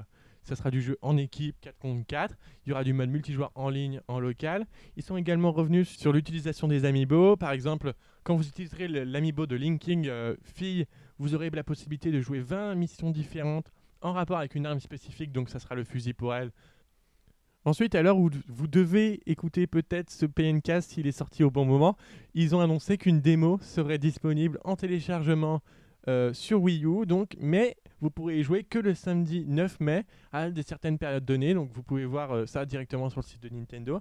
C'est une démo qui vous permettra donc de tester le mode en ligne du jeu, ce qui est très sympa. Je ne sais pas si vous allez les essayer, vous. euh, personnellement. Bah, J'ai un peu peur que le fait que ce soit restreint à une heure par-ci par-là fasse qu'il sera très difficile pour les gens de trouver le temps d'aller essayer le jeu. hein, En même. plus, les, les services en ligne de Nintendo sont tellement excellents que à tous les coups, les, les serveurs pourraient, avoir un peu de mal à gérer tout ce monde. mais- C'est vrai qu'ils pourraient avoir un petit peu de mal. Paf Ensuite, ils ont également euh, dit que le jeu aurait du contenu régulièrement ajouté par le biais de mises à jour, donc des, des nouvelles arènes, des nouveaux costumes, enfin tout ce qu'on et tout ça là, sera absolument gratuit pour le moment. Pas de Alors, ce qui est DLC marrant, c'est qu'on sent qu'il y a une évolution dans le discours. Parce qu'il y a quelques semaines de ça, quand on demandait à- à- aux développeurs de chez Nintendo s'il y aurait des, développe- des, des, Des des DLC. DLC pour euh, Splatoon, ils disaient ouais, on va peut-être voir comment ça se passe, etc. Mais on voudrait peut-être en proposer. Et puis là, on nous dit euh, clairement que de toute façon, il y aura une mise à jour majeure dans un mois et demi. Qui, euh, Et qui ajoutera également des modes aussi. Voilà, et puis que de nouveaux modes arriveront et que euh, le, le- le Sauf que- DLC est un élément indispensable Sauf de la stratégie la chose, la chose qui change, c'est que la mise à jour est obligatoire. C'est-à-dire que si tu veux jouer en ligne, tu n'en as pas le choix. Alors Bah, que le DLC, tu peux très bien jouer sans. Comme, euh, comme pour Mario Kart au final. Oui, La tout mise à jour était toujours obligatoire, même si tu n'avais pas le DLC. Après, euh, par contre, euh, pour ce que tu disais Xavier par rapport, au, par rapport justement au DLC, Nintendo disait peut-être, etc. Mais c'était déjà tout prévu, c'est juste de la communication, c'est pas, c'était pas le bon timing pour l'annoncer, c'est juste, euh, ils, ont, ils ont un cahier des charges et ils le font au fur et à mesure en fait. Alors Nintendo aime bien nous parler de ce Splatoon comme euh, le Mario Kart du TPS. A Euh, Qu'est-ce que qu'est-ce que vous en pensez? Eh bien, je ne pense pas que Mario Kart, ça fait déjà le huitième épisode donc ils nous ont sorti. Je pense pas que Splatoon en un épisode égalera Mario Kart, ce n'est pas possible. Et euh, parce que déjà, c'est même pas du tout le même genre de jeu. Et, Et faut comparer ce qui est comparable. et surtout, il faut, là, Nintendo va dans un terrain miné quand même, car euh, C'est qu'à le dire. Oui, c'est ça. Parce qu'en fait, euh, on parle quand même sur un, sur, sur un genre de jeu qui a déjà ses codes, qui a déjà, ses, euh, qui a, qui a déjà aussi euh, ses adeptes. À côté de ça, est-ce que ça va être tant novateur que ça? Ah, Parce qu'au final, euh, Splatoon, c'est un TPS où. euh, où, euh, Au lieu d'avoir des, bombes, des trucs comme ça, voilà. t'as de la peinture à la place. Voilà, c'est du pur Nintendo pour ça. À côté de ça, est-ce que, moi j'ai peur un dans un jeu comme ça, c'est ce que la prise en main va être si intuitive que ça. Quand tu ne sais pas jouer à Mario Kart, tu me passes à quelqu'un qui, qui veut essayer, même s'il va pas venir te battre parce que toi tu y joues tous les jours, il va prendre en main le jeu assez rapidement. C'est quand même assez intuitif. dire, N'importe Oui. qui peut en prendre en main. C'est pas un Call of Duty où il faudra un certain temps pour avoir un bon niveau. Je, euh. je pense que pour ceux qui arriveront un petit peu, qui sont pas chevronnés comme moi de TPS, qui vont arriver à Splatoon face à des joueurs qui eux savent maîtriser le genre, euh, je pense que ça demande quand même un certain temps d'apprentissage et tu risques d'en prendre plein la gueule et vite te dégoûter. Par exemple, moi je sais que j'ai joué, euh, je jouais un peu à Battlefield sur, euh, sur, sur, sur PS3, PS4. Euh, quand je, heureusement que je jouais avec des potes parce que quand je rentrais et qu'au final je me retrouvais à 31 euh, en termes de stats où j'étais donc à moins 29 quoi. Parce que j'ai réussi à fraguer une fois et que je me suis fait fraguer à toutes les 30 secondes, j'étais mort. Qu'on je peux te dire, c'est- vite frustrant quoi. C'est très très vite frustrant. Tu m'avais Donc, piqué ma sauvegarde. non voir comment voir comment Nintendo va réussir à gérer ce problème-là et surtout comment en fait tout va dépendre vraiment de l'intuitivité du jeu. Comme un Smash Bros, un Smash Bros, tu peux perdre un Smash Bros tout le temps, mais tu prends la manette et tu sais y jouer tout de suite. Ce que n'est pas le cas pour Xavier, n'est-ce pas? Non, mais je veux dire, Merci. tu vois ce que je veux dire, Xavier tu, vois ce que je veux dire, Tu peux t'amuser à un Smash Bros même si tu perds tout le temps, parce que tu vas être émerveillé par l'univers qui t'entoure, parce que tu vas choisir tes personnages que tu aimes bien, parce que aussi au, au final tu, tu vas essayer de faire des choses et c'est pas, c'est, peu importe au final, mais c'est intuitif. Après, Splatoon est une nouvelle licence, il nous reste encore tout à découvrir de ce jeu pour voir ça, euh, son potentiel, ça- euh, ce pour- qui pourrait améliorer dans le futur. D'ailleurs, Pour c'est être des le Mario. Kart du TPS, Il faut voir. Il va quand même avoir cette, co- cette, cette question de l'intuitivité de gameplay qui va être quand même mis sur le devant très rapidement. Oui, il faudra aussi que même les joueurs débutants puissent gagner grâce aux options de Mario Kart. Et sur Splatoon, euh, je vois pas tout à fait comment ça va être possible. C'est ça aussi, c'est vrai que Mario Kart, comme Mario Party, comme, enfin, comme les grands jeux multijoueurs Nintendo, tu as Tout ce le monde petit peut côté gagner. aléatoire, Smash Bros avec les items, etc. Est-ce qu'ils ont parlé d'items Justement, moi j'ai pas vu le Nintendo Direct, c'est pour ça que je, je pose la question. Est-ce qu'on a des items dans le jeu autres que les armes en fait? Oui, il y aura également quelques, euh, quelques bonus à récupérer un peu de partout. Et il y aura aussi euh, plusieurs types, plusieurs, euh, pas types d'armes, mais vous aurez l'arme principale, l'arme secondaire et l'arme spéciale. C'est-à-dire que vous choisirez vous-même vos stats, vos. Pour chaque, pers- chaque joueur normalement n'aura pas les mêmes stats, n'aura pas les mêmes objets, ce qui lui permettra peut-être d'avoir l'avantage sur l'autre euh, de gagner. Oui, mais il n'y a pas ce côté aléatoire. Ah non, je ne pense pas qu'il y aura Ce ce côté côté aléatoire, et semble pas. crapuleux que peut avoir ces trois autres jeux. Quoi. Non, pas du tout. Est-ce qu'on a fait le tour de la question au sujet de ce Splatoon? Oui, tout à fait. Il sera disponible, comme on le rappelle, le 29 mai. euh, donc euh, tout le monde, euh, j'espère euh, que beaucoup de gens l'achèteront. Pour, euh, parce qu'après, on se plaint que Nintendo ne fait pas de nouvelles licences. Oui, mais bon, il faut aussi qu'ils fassent des nouvelles licences qui vont dans le sens de, de leur public. Euh, moi, Bah, personnellement. Splatoon, ça va dans le sens de leur public, hein, s'il te plaît. oui, C'est- ça va c'est dans le sens de leur public. Enfin, les gens se disent euh, de la Wii U, c'est pour les enfants. Bah, bah oui, à cause de Splatoon, c'est sûr que les gens vont. en Non, mais ça veut rien dire. Ça veut rien dire. Tu peux faire des choses ultra colorées comme ils le font et au final pas viser ton public cible. Le public Nintendo aujourd'hui, c'est un public de, de- de personnes qui aiment les platformers, qui aiment le multijoueur. Donc là, c'est un jeu multijoueur, mais est-ce que c'est un jeu multijoueur type Nintendo? On le verra. Moi, je savais que vous aviez quelque chose à ajouter tous les deux, vous voyez. En tout cas, merci. Je vous propose de clore ce chapitre des actualités de la quinzaine, un programme assez chargé, hein, comme vous avez pu l'entendre, et de passer maintenant au jeu de la quinzaine. C'est parti.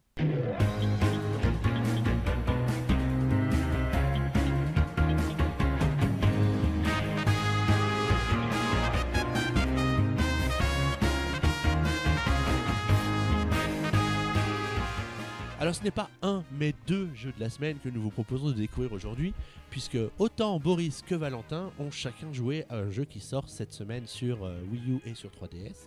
Le premier, c'est un jeu qui sort sur Wii U et qui s'appelle Kirby et le pinceau arc-en-ciel. Alors mon cher Boris, de quoi s'agit-il? Alors c'est un jeu donc, où tu incarnes Kirby bizarrement. hein. C'est drôle. étonnant. Oui. Mais est-ce que tu incarnes vraiment Kirby?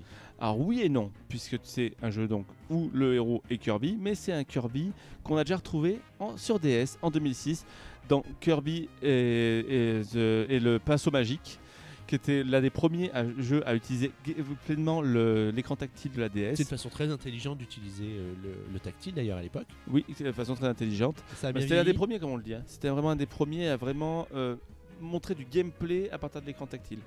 Et bah, Nintendo essaie de nous refaire la même, mais cette fois-ci sur Wii U. Alors en gros, c'est simple. hein. Vous, vous- en fait, vous contrôlez Kirby, mais de façon euh, tierce. En gros, vous ne Indirect. jouez pas, vous ne jouez pas directement le personnage, mais vous utilisez en fait votre stylet de, de- de l'écran tactile de- du gamepad pour tracer à l'aide d'une encre, euh, d'une encre arc-en-ciel en fait, d'où le, le pinceau magique, des routes pour Kirby pour qu'il aille d'un point A à un point B, sachant que bien sûr c'est de l'encre qui est limitée à chaque fois Évidemment. et qui se recharge au fur et à mesure. Alors c'est un gameplay qui est très très simple puisqu'au final, euh, en, en justement traçant les lignes près de Kirby, ça va lui faire avancer dans le sens où vous voulez l'amener. Mais à côté de ça, vous avez une deuxième façon, c'est de tapoter dessus pour qu'il fasse des charges. Et puis, c'est tout. Vous avez quelques trucs à côté, c'est par exemple du genre euh, euh, Kirby qui, euh, quand, il est, quand, vous avez collecté euh, 100 étoiles d'un coup, vous pouvez lui faire faire une super charge en fait en maintenant dessus. Mais c'est tout, c'est pas du gameplay, on, tu toucheras jamais les boutons, tu toucheras jamais la croix. Ça se joue totalement au stylet et c'est ça qui est un petit peu différent. Mais comment il avance Kirby en fait dans le jeu? En gros, c'est en créant tes routes. En fait, c'est ça, c'est, c'est- tu traces tes, tes routes avec le stylet et il va suivre la ligne au fur et à mesure. en fait. D'accord. Et du coup, il s'arrête au bout de la ligne. Il s'arrête au bout de la ligne, oui et non, puisqu'en fait, en gros, la ligne, il n'y a pas de vrai arrêt, sauf si vraiment tu le stops contre un mur ou quelque chose comme ça.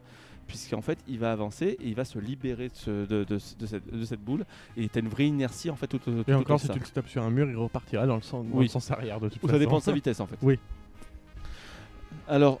Est-ce que la, la prise en main du coup avec le gamepad, est-ce que c'est aussi efficace que ça l'était sur la DS en, en 2006 ou est-ce que ça a un peu vieilli quand même? Alors non, au final, ça, on, on prend plaisir à retrouver ce, euh, ce Kirby dans, dans ce style de gameplay, car c'est un style de gameplay beaucoup plus calme en fait qu'à l'accoutumée, puisque là, c'est vraiment un rythme lent. Tu vas prendre le temps d'explorer les niveaux qui sont comme à l'accoutumée pour un Kirby, très long, très vaste. En fait, euh, segmenté toujours, c'est des, niveaux par exemple qui sont en 4 ou 5 sous-parties. Mais que parfois tes niveaux, tu peux y rester un petit quart d'heure dessus euh, facilement, sachant que bien sûr, tu ne fais pas que d'aller d'un point A à un point B, tu vas devoir charger des ennemis, tu vas essayer de profiter pour essayer de recueillir un maximum d'étoiles sur tout le chemin, puisque le, le- nombre d'étoiles que tu récupères dans le chemin te donne un classement à la fin de niveau. Or, argent, euh, bronze.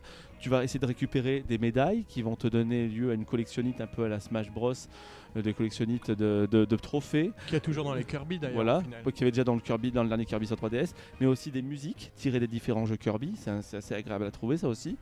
Euh, donc voilà, c'est beaucoup d'exploration et, et beaucoup de ranking. À côté de ça, c'est un Kirby traditionnel, c'est-à-dire c'est facile. C'est pas des, c'est à part contre quelques boss un petit peu, un petit peu embêtants, euh, t'es jamais vraiment pris en dépourvu du gameplay. Tu apprends petit à petit, mais euh, au final, on a peut-être peur de faire toujours la même chose, mais ils ont trouvé quand même quelque chose pour euh, la parade, pour renouveler le gameplay au bout d'un moment. Parce que moi, c'est vrai qu'au début, j'étais quand même très sceptique une fois que j'avais fini le premier monde. euh, parce que j'avais l'impression de faire toujours la même chose et à partir du deuxième monde ils introduisent de temps en temps des transformations. Puisque Kirby on rappelle c'est aussi ça c'est les transformations de Kirby. Elle devait manquer un peu, non Au début, quand tu vois que tu n'as aucune transformation dans le premier monde, tu te dis, bah, ils ont un peu oublié quelque chose, non? Ben oui, mais en fait, c'est des transformations un petit peu imposées, comme l'étaient les transformations, par exemple, de Kirby. Euh, comment il s'appelait le Kirby euh, au fil de l'aventure? En gros, tu vas passer des tableaux qui va te transformer, en Kirby tank, en Kirby sous-marin, en double Kirby. Et là, ça va te renouveler le gameplay, puisque du coup, si tu joues plus de la même façon, tu peux toujours créer tes lignes. Mais par exemple, quand tu es un Kirby sous-marin, il tire tout seul ses missiles.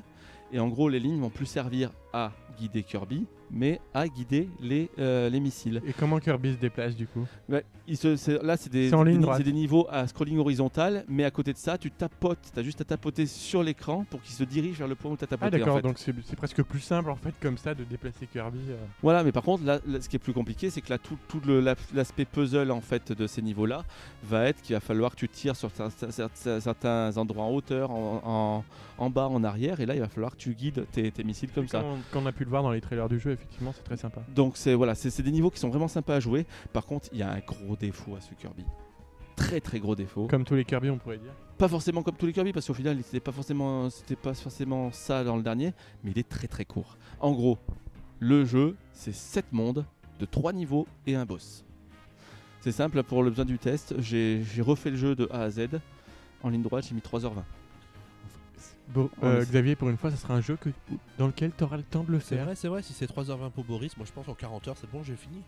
non, c'est, non, c'est, c'est- c'est franchement très facile. C'est un gameplay que tu maîtrises assez rapidement au final, puisque tu n'es jamais mis vraiment en danger. Par contre, un autre euh, ch- chose sympa du jeu, c'est l'utilisation des amiibo, euh, puisque on peut utiliser les amiibo donc Kirby, Dadidoo et Meta Knight. Bon, elle est plus facile à trouver, ça tombe bien. Ouais, c'est ça exactement. Euh, c'est sûr que c'est, quand même, c'est quand même bête qu'ils aient pas ressorti la vague au moment de la sortie du jeu. C'est quand même vraiment très, très débile. Parce que au final, ça apporte une petite valeur ajoutée au jeu aussi, puisque euh, en gros chaque amiibo, vous pouvez les positionner avant chaque niveau, et selon l'amiibo que vous avez, vous avez une petite, euh, un petit pouvoir différent. En gros, si vous mettez l'amiibo euh, roi de Didou, bah, ça va vous augmenter de 50% votre barre de vie. En fait, les barres de vie, c'est 4, quatre petites barres en fait, qui, à chaque fois que vous faites toucher, vous en disparaissez une. Là, vous en aurez 6. Si vous mettez Meta Knight, ça sera euh, des, des coups plus puissants en fait. Et en gros, pour détruire les ennemis, ça sera beaucoup plus rapide quand vous êtes face à des gros ennemis, ça, sera beaucoup plus facile. Et pour euh, quand vous placez l'amiibo Kirby, l'amiibo Kirby lui permet d'avoir la méga charge que je vous parlais tout à l'heure en permanence. Pas besoin d'attendre les 100, les, les, les- les 100 étoiles, vous l'avez en permanence. Mais ça rend le jeu encore plus facile. Encore plus facile, mais bon, c'est- quand même sympa. C'est ça- c'est une featurette sympa. Pour moi, c'est plus sympa ça que des, des costumes. Et quoi. de toute façon, tu peux l'utiliser une fois par jour et une fois par niveau. Une fois par jour, un amiibo. Ah, tu peux pas dire que tu vas te faire tout le jeu en étant super charge non, tout pas le à temps. chaque fois. C'est-à-dire que, tu peux- imaginons que tu te fasses le jeu d'une traite, tu peux pas utiliser l'amiibo Kirby sur tous les niveaux. Voilà, mais c'est quand même quelque chose de sympa quand tu es bloqué. Alors aussi, on peut dire qu'il y a toujours la présence du super guide, c'est-à-dire quand tu n'as pas réussi à passer, euh, quand tu es mort plusieurs fois sur, euh, sur le même niveau, il va te proposer directement de passer au niveau suivant. Et, et c'est très difficile de mourir dans un jeu Kirby, il faut vraiment le vouloir. Bah, là, là, contre les boss, c'est vite chiant parfois. Je D'accord. peux te dire, il y en a un ou deux qui sont.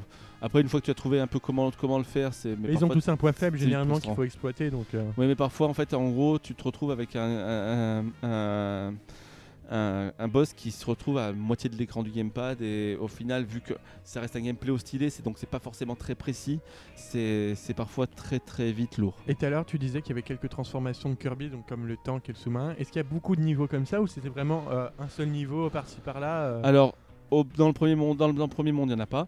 Par contre, après, ça sera au début une fois par monde, généralement le monde 2. Et à la fin, c'est, on va dire, c'est deux mondes sur trois. D'accord. Alors, une question que j'ai envie de te poser, mon cher Boris. On, on fait souvent le parallèle entre la version DS qui était sortie en 2006 et puis la version Wii U. Est-ce que ça valait le coup de sortir ce jeu sur Wii U? Non. Ah, pourtant, ça a l'air joli. Ça a l'air joli. C'est le premier, euh, c'est le premier Kirby en HD. Et là, on va dire, c'est une des petites tristesses qu'on a, c'est qu'au final, on n'en profite jamais, puisqu'on a toujours les yeux sur le gamepad. Jamais on, on va jouer sur la sur, sur l'écran de télé, sauf si on joue en multi, parce que les, jeux- les joueurs multi, eux, contrôlent à la Wiimote sur euh, sur l'écran. Mais par contre, nous, jamais on lèvera la tête parce qu'on n'a pas le temps au final, puisqu'on est toujours en train de gérer son stylet, gé- gérer les mouvements de Kirby, gérer l'arrivée des ennemis, etc.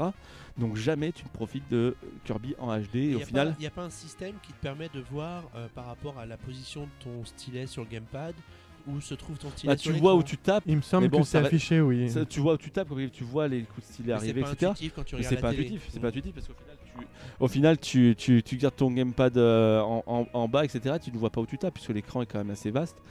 Et à côté de ça, bah, au final, c'est un, c'est un, jeu qui est très joli à voir dans les cinématiques. On rappelle que donc il est en pâte à modeler. Ils avaient fait donc la laine pour euh, au fil de l'aventure. Là, c'est un aspect pâte à modeler. Mais au final, bah, quand tu le regardes sur la télé, ça reste assez sommaire. C'est pas la claque graphique qui a pu être un Donkey Kong Country Return Tropical Freeze par exemple. Là, c'est de la 3, c'est de la 2D euh, banale et ça aurait pas été le, c'est pas le point fort fort du jeu. Et comme je dis, on me l'aurait passé sur 3DS, ça aurait pas été plus dérangeant que ça au final. Oh, je suis pas trop d'accord. Le jeu est quand même très très joli. euh, pour, euh, Il il, est y a, il y a joli. des jeux de plateforme qui sont beaucoup plus moches que ça euh, sur Wii U. Les, les textures sont, tr- sont très très bien réalisées quand même pour ce jeu. Oui, mais ça- ça- au final, au final, c'est pas, c'est pas clinquant, c'est pas, Bah, c'est pas la baffe. C'est peut-être parce que d'un côté tu regardes pas assez du coup l'écran de la télé. C'est vrai que les couleurs du gamepad, moi j'ai remarqué qu'elles sont plus fades. Elles sont ternes. Elles sont ternes du coup. euh, par exemple, Kirby est beaucoup moins est beaucoup plus rose sur l'écran de la télé que sur euh, que sur l'écran du gamepad. Du coup, ça enlève peut-être un petit, un petit peu de Mais, charme. mais, non, mais euh, je veux dire, mais voilà, le jeu quand même, tu l'aurais sorti sur 3DS, ça veut dire il était aussi bien à sa place que sur euh, que sur Wii U, car au final, il y a vraiment aucune valeur ajoutée à ce qu'il soit sur Wii U. Mais euh, il fallait qu'il il fallait qu'ils sortent des jeux euh, pour utiliser le gamepad sur Wii U et ils l'ont fait. et- Mais c'est quand même, là, tu n'utilises pas vraiment le gamepad, tu utilises, tu utilises un gameplay maintenant qui est usé, qui existe depuis Oui. 2006. oui, c'est vrai que tu n'utilises pas le, tu le n'utilises pas soi-disant gamepad, il n'y a, pas- de asymétrique, gameplay euh, asymétrique, il n'y a rien du tout. Là, c'est c'est pas un jeu Wii U, c'est un jeu 3DS, qui est, euh, un jeu DS qui est porté sur Wii U. Oui, effectivement. C'est un gameplay DS. Et en multijoueur, en fait, le deuxième joueur, il contrôle Kirby? Il contrôle en fait, euh, il contrôle des des euh, comment- Waddle Des Waddle Dee, des ouais. Waddle Dee, en fait couleurs, de couleurs. Mais voilà, c'est Alors- pas. Mais alors, du coup, euh, à part, sur la base de ce constat, est-ce que tu nous conseilles l'achat de ce jeu ou est-ce que tu réserves ton avis finalement? Alors je réserve mon avis pour une seule bonne raison, c'est que bah, 40 euros quand même pour 3 heures, de- pour 3 heures de durée de vie, enfin, 4-5 heures quand il joue pour la première fois de durée de vie du jeu, plus à côté de ça quelques défis par-ci par-là, des défis en fait qui, euh, qui consistent en fait tu débloques les défis quand tu fais un niveau en, en- en or, tu débloques un défi et ce défi consiste en 4 mini-niveaux à aller récupérer le plus vite possible des, médailles, euh, sach- sachant qu'en fait ça ressemblerait presque à des, défis de comment il s'appelait le jeu de NES Remix par exemple. C'est vraiment du- l'enchaînement de niveaux un, un minimum de temps. Euh, donc c'est un jeu oui, où je suis sous réserve. Si t'aimes Kirby, si t'as aimé en plus la version DS, tu vas t'amuser aussi. Mais par contre, il faut savoir que c'est un jeu court, que ça va coûter 40 euros quand même. Et qu'à côté de ça, quand même, tu peux trouver bien mieux en jeu de plateforme sur Wii U. Si par exemple tu n'as pas euh, Donkey Kong euh, Country ou si t'as pas Mario 3D World, vaut mieux acheter ces jeux-là, même en Rayman Legend. Il vaut mieux passer d'abord par ces jeux-là avant d'aller sur Kirby euh, et le pinceau magique. Après, c'est un jeu sympa. C'est un jeu sympa. Ça fait le boulot, mais euh, ça- Sympa, mais. Voilà, sympa, mais voilà. D'où le 13 d'ailleurs. Ouais, ouais. Bah, en tout cas, merci Boris d'avoir partagé tes impressions sur ce Kirby que tu as fait en long, en large et en travers deux fois pour ton test sur PN. Je vous propose maintenant de parler d'un autre jeu qui lui est sorti cette semaine sur 3DS. Oui, tout Il à fait. s'agit, mon cher Valentin. Il s'agit de Puzzle. Ah oui, tu vois, je voulais pas le dire moi-même. il s'agit de Puzzle and Dragon Super Mario Bros édition. Alors, c'est le deuxième jeu d'un pack de deux qui est proposé par Nintendo en Europe. Oui, au prix de sortie 30 du euros avec Puzzle and Dragon Z.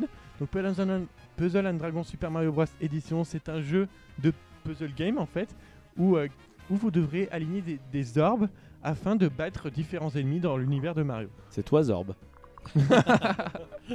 Alors en fait, ça serait un jeu qui se rapprochait plus du très connu Candy Crush qu'on voit aujourd'hui, mais qui apporte un peu plus l'aspect RPG, en fait, où il faut battre des ennemis dans chaque niveau. Alors pour la petite histoire, il faut quand même rappeler que Puzzle Dragon, c'est d'abord un jeu mobile qui cartonne au Japon, c'est le jeu le plus joué au Japon, et Japon, ils en font à toutes les sauces, c'est-à-dire que tu as des... Oui, il y en a même un Final Fantasy qui va bien prochainement sortir. Oui, mais tu même des trucs qui n'ont rien à voir. Tu peux- ils peuvent s'associer à des constructeurs de voitures, ils peuvent s'associer à plein de choses.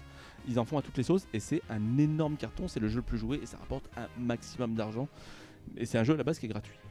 Et, je dirais donc que le principal défaut de ce jeu, c'est euh, le fait qu'il ressemble trop à Candy Crush d'un seul côté, c'est-à-dire l'aléatoire du jeu.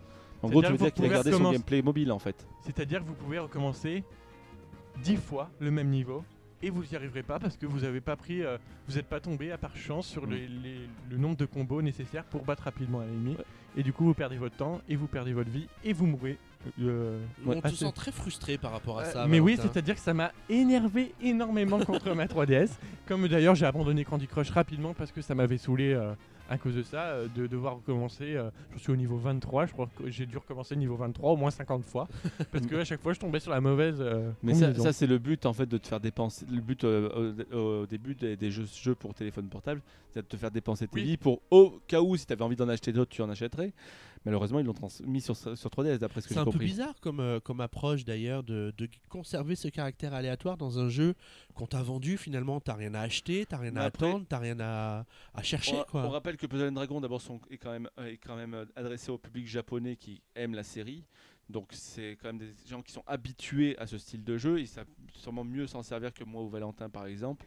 Oui. Donc Après, euh, ce n'est pas un simple skin Mario comme on pourrait le penser. C'est vraiment le jeu tout entier, très bien pensé pour l'univers Mario. C'est-à-dire que vous avez, euh, vous avez l'impression d'être dans un New Super Mario Bros. Vous avez une map, euh, une histoire, vraiment tout Ouais, est ça, fait pour. tu nous euh, as pas du tout expliqué, mais c'est quoi le but du jeu? Ouais, Qu'est-ce qu'on bah, qu'est-ce c'est- qu'on y fait? mais c'est de sauver la princesse Peach. Ah, Je t'étonne, non?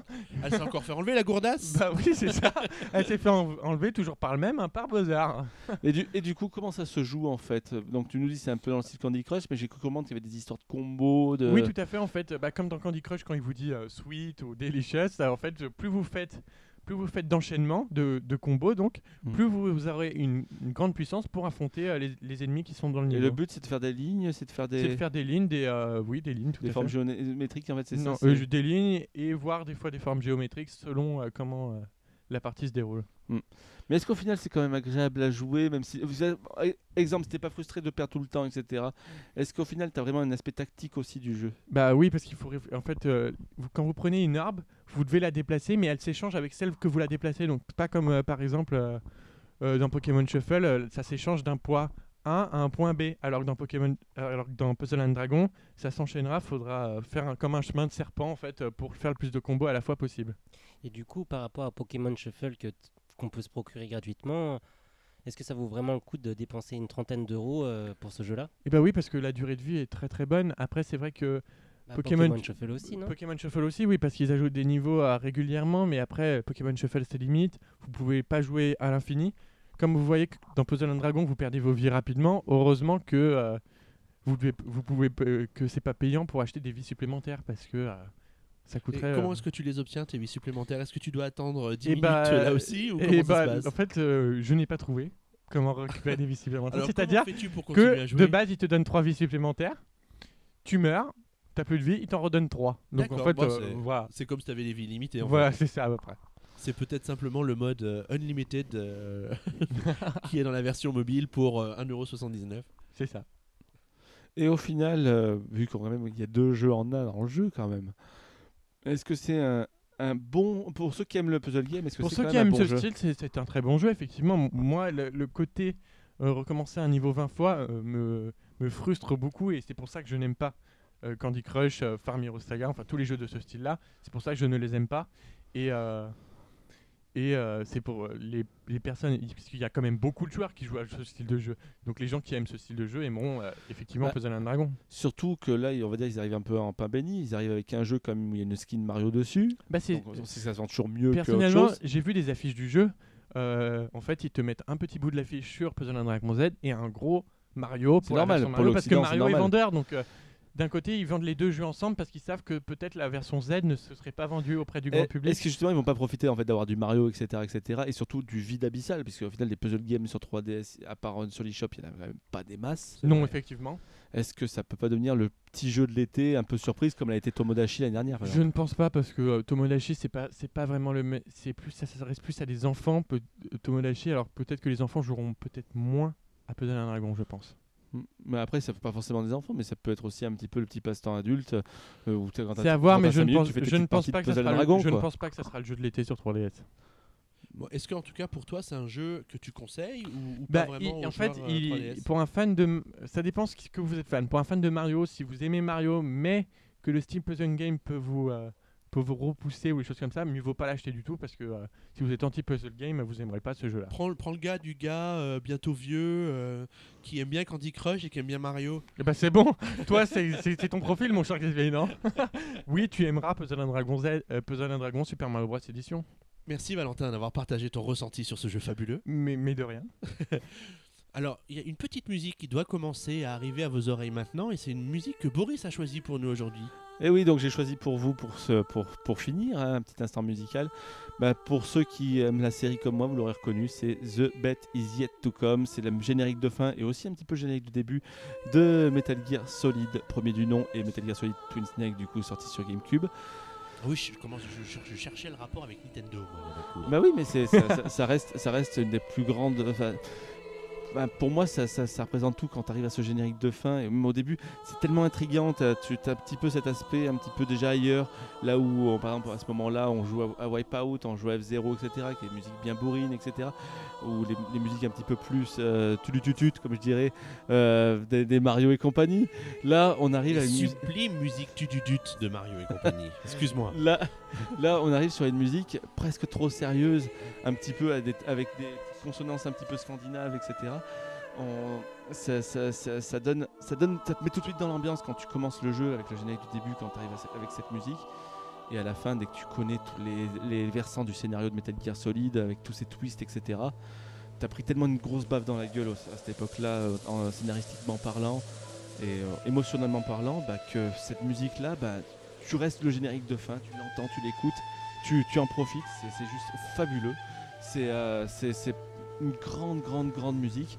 Euh, Il y a des changements de rythme aussi pour l'instant, on a toujours un petit peu à cet aspect un peu opéra, mais après tu as commencé un peu des changements de rythme, un petit peu plus, euh, un petit peu plus doux, après ça, part sur des, sur, des grands enroulés. C'est non, c'est- fabuleux, c'est Metal Gear.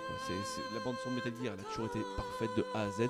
Ça a commencé avec ce premier opus, euh, on va dire, nouvelle génération, puisque Metal Gear existait avant sur NES à l'époque.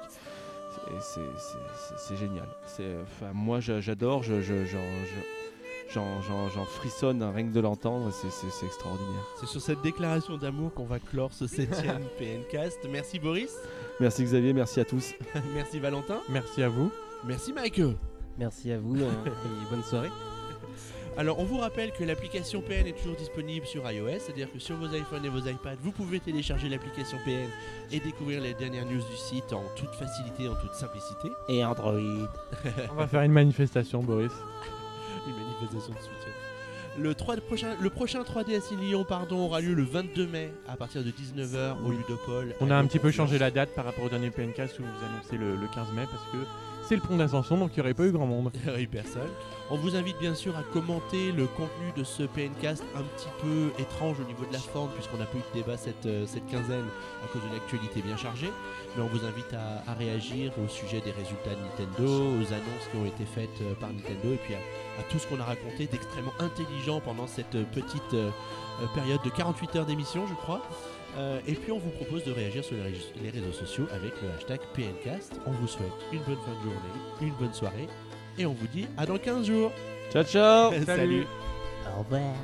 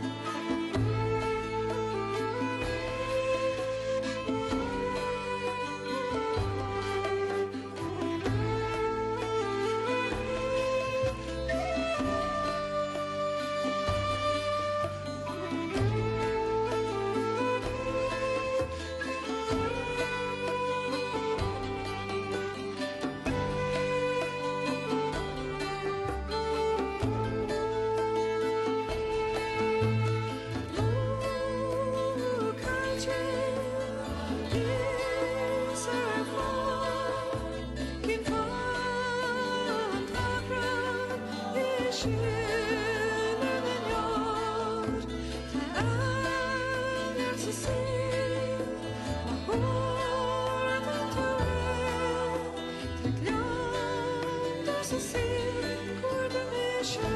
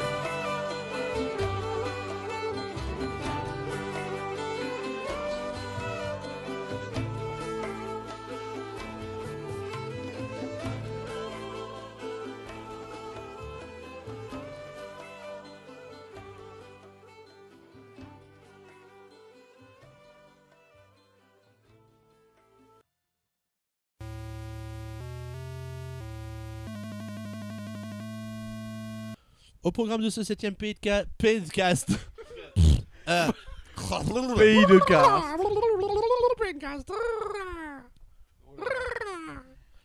Beau ça. hein. Tu veux le garder On peut peut-être rappeler que dans le précédent PNcast, on avait longuement débattu de la qualité du, du, du pack de DLC proposé par Nintendo au sujet de Mario Kart 8, puisque non seulement on a trouvé un pack Animal Crossing, mais en plus, il y a eu un mode de 200cc qui a été annoncé par Nintendo et donc proposé dans le, dans le cadre du téléchargement de ce pack de DLC. En effet. Mais non, mais- Mais non, mais tu dois, tu dois, mais dis quelque chose, je sais pas, réagis. Et dis oui, dis un truc, dis merde, j'en sais rien, mais dis quelque chose, putain. C'est bon, c'est noté. J'ai champignon. pour elle. J'ai le fusil pour elle. Je vise les hirondelles.